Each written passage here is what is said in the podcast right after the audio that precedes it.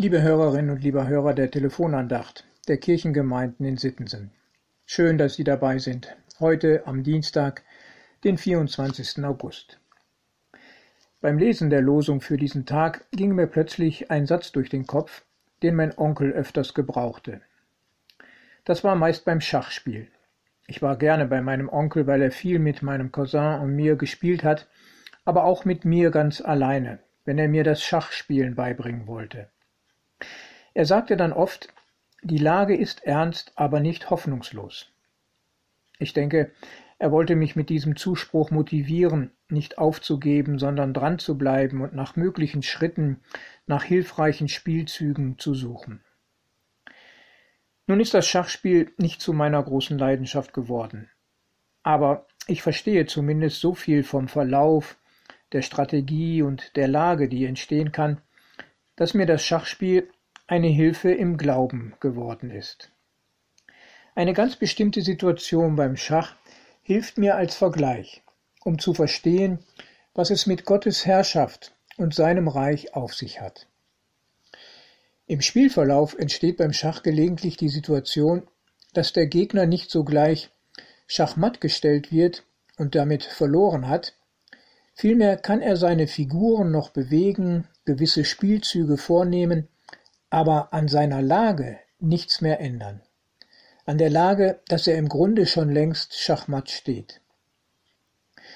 Vielleicht hat mein Onkel das auch mit mir gelegentlich so gemacht. Bevor er mich endgültig schachmatt gesetzt hat, ließ er mich noch ein paar Bewegungen vornehmen, und ich meinte vielleicht, ich könnte noch Spielzüge machen, die sogar zu meinem Sieg führen würden. Dabei hätte jeder erkennen können, der weiter sieht und vorausdenken kann, dass ich längst verloren hatte und an meiner Lage nichts mehr zu ändern vermochte. Mit dieser Situation vergleiche ich das, was Losung und Lehrtext für heute sagen. Daniel 7, Vers 14. Seine Macht ist ewig und vergeht nicht, und sein Reich hat kein Ende. Und Paulus schreibt im Kolosserbrief Kapitel 1, Vers 13, Gott hat uns errettet aus der Macht der Finsternis und hat uns versetzt in das Reich seines geliebten Sohnes. Daniel hat eine Vision, liebe Hörerinnen und liebe Hörer, und sieht den Menschensohn vom Himmel kommen, dem alle Macht übertragen wurde. Jesus selbst hat in dieser Weise von sich gesprochen und den Titel des Menschensohn auf sich bezogen. Und Paulus spricht so vom Reich Gottes und seiner Macht und sieht das alles in Jesus Christus vorhanden.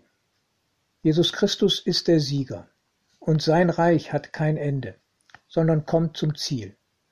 Und wir sind durch den Glauben zu Bürgern seines Reiches geworden, aus dem Machtbereich des Satans, des Gegenspieler Gottes, aus der Finsternis versetzt in das Reich seines Sohnes. Daran dürfen wir festhalten. Das ist ganz sicher, der Sieg steht fest. Der Fürst dieser Welt, wie der Gegenspieler in der Bibel auch genannt wird, ist längst schachmatt. An seiner Lage kann er nichts mehr ändern, auch wenn er noch sich bewegen kann und Figuren schlagen kann. Und das ist ja tatsächlich sehr bedrückend, was wir in dieser Welt erleben, liebe Hörerinnen und lieber Hörer. Es passiert so viel Schlimmes, dass viele den Eindruck gewinnen, nicht Gott ist der Stärkere, sondern die größere Macht liegt auf der Gegenseite. Nun kann ich auch nicht so leicht erklären, warum das so ist und wie lange das noch so geht. Aber ich halte mich fest daran, was Losung und Lehrtext sagen, und glaube es ganz sicher, dass Jesus Christus der Sieger ist und die Mächte dieser Welt und der, der dahinter steckt, längst schon schachmatt sind. Es geht noch viel von ihnen aus, aber an der Lage können sie nichts ändern. Gott hat längst gewonnen und wird seinen Sieg zu seiner Zeit vollenden. Können Sie sich auch daran halten, liebe Hörerinnen und liebe Hörer? Ich wünsche es Ihnen. Herzlich. Ihr Pastor Ralf Schöll.